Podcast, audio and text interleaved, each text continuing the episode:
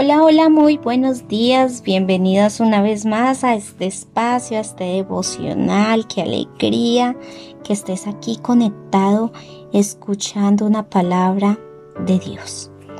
Quiero hoy leerles Mateo 21, 5. La palabra del Señor dice, dile a la gente de Jerusalén, mira, tu rey viene hacia ti. Es humilde y llega montado en un burro montado en la cría de una burra. Amén. Y el título a la meditación del día de hoy es un poquito largo, pero es hermoso. Bendito el Rey que viene en el nombre del Señor. Bueno, en las iglesias cristianas se conmemora la Semana Santa, la cual comienza con la entrada triunfal del Señor Jesucristo a, Jerusalén. Y esto es un evento que ocurrió hace más de dos mil años. Sin embargo, em, Dios desea que además de conmemorar ese hecho, también celebremos cuando Jesús entra de manera triunfal a nuestra vida, a nuestros corazones.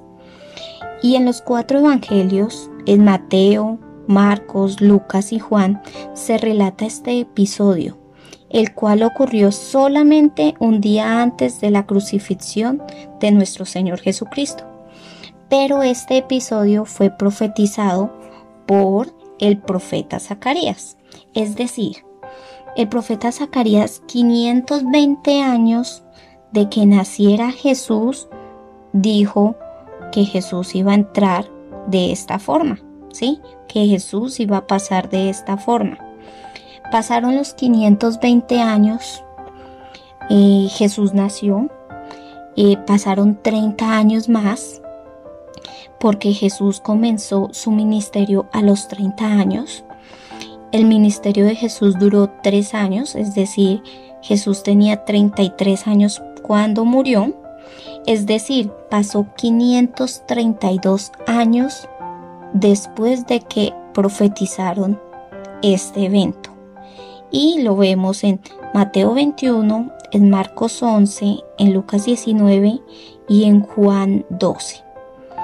Bueno, volvamos y retomemos la historia.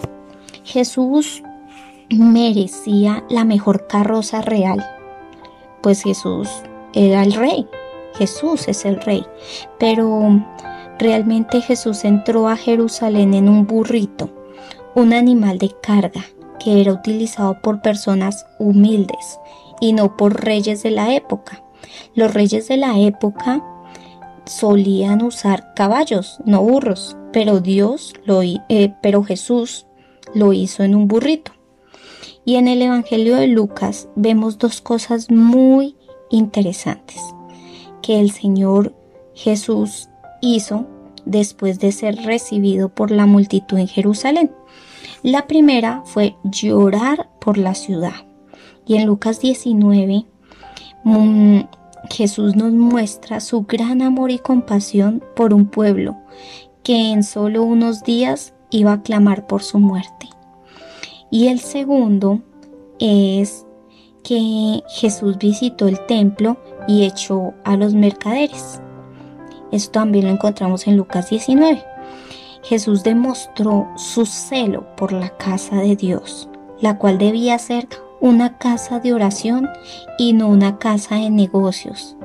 Y esto hay que tener temor y temblor, porque la casa de Dios, su iglesia, no se puede convertir su templo, no se puede convertir un sitio de negocios. Su templo es una casa de oración y hay que respetarla. Bueno, una vez yo te, cuente esta, te, mm, te comenté estas dos cosas muy interesantes que Jesús hizo después de ser recibido por la multitud. Mm, quiero decirte que la entrada de Jesús a la ciudad debería ser un día de alegría. Pero Jesús estaba sufriendo por la situación real de Jerusalén, no por el estado de sus calles o sus edificios. Jesús realmente lloraba por el estado de los corazones de sus habitantes, porque solo querían satisfacer sus, sus aspiraciones políticas y nacionales. Ellos no estaban verdaderamente preocupados por su situación espiritual. Ellos estaban en otro cuento. Y Jesús sentía compasión por aquellas personas. Y yo quiero decirte que el Señor desea salvar pecadores para darles gozo de perdón. Un gozo que ni las drogas, ni el alcohol, ni el sexo, ni el dinero pueden dar. Mira, si tú quieres salir a embriagarte, vas a sentir cierta satisfacción, cierta felicidad, pero eso va a ser momentáneo. Si quieres salir a tener sexo con uno, con otro, igual, vas a tener satisfacción por un tiempo, por algo momentáneo, pero después te vas a sentir igual de vacío. Así que nada ni nadie puede llenar el vacío en el corazón. Solo Dios puede hacerlo. Así que yo quiero invitarte que si no conoces a Cristo, debes arrepentirte de tus pecados, pedirle que te perdone. Todas las demás cosas van a perder importancia a la luz de esta verdad. Y si crees en Él, yo sé que va a haber fiesta en los cielos, eso dice la palabra del Señor.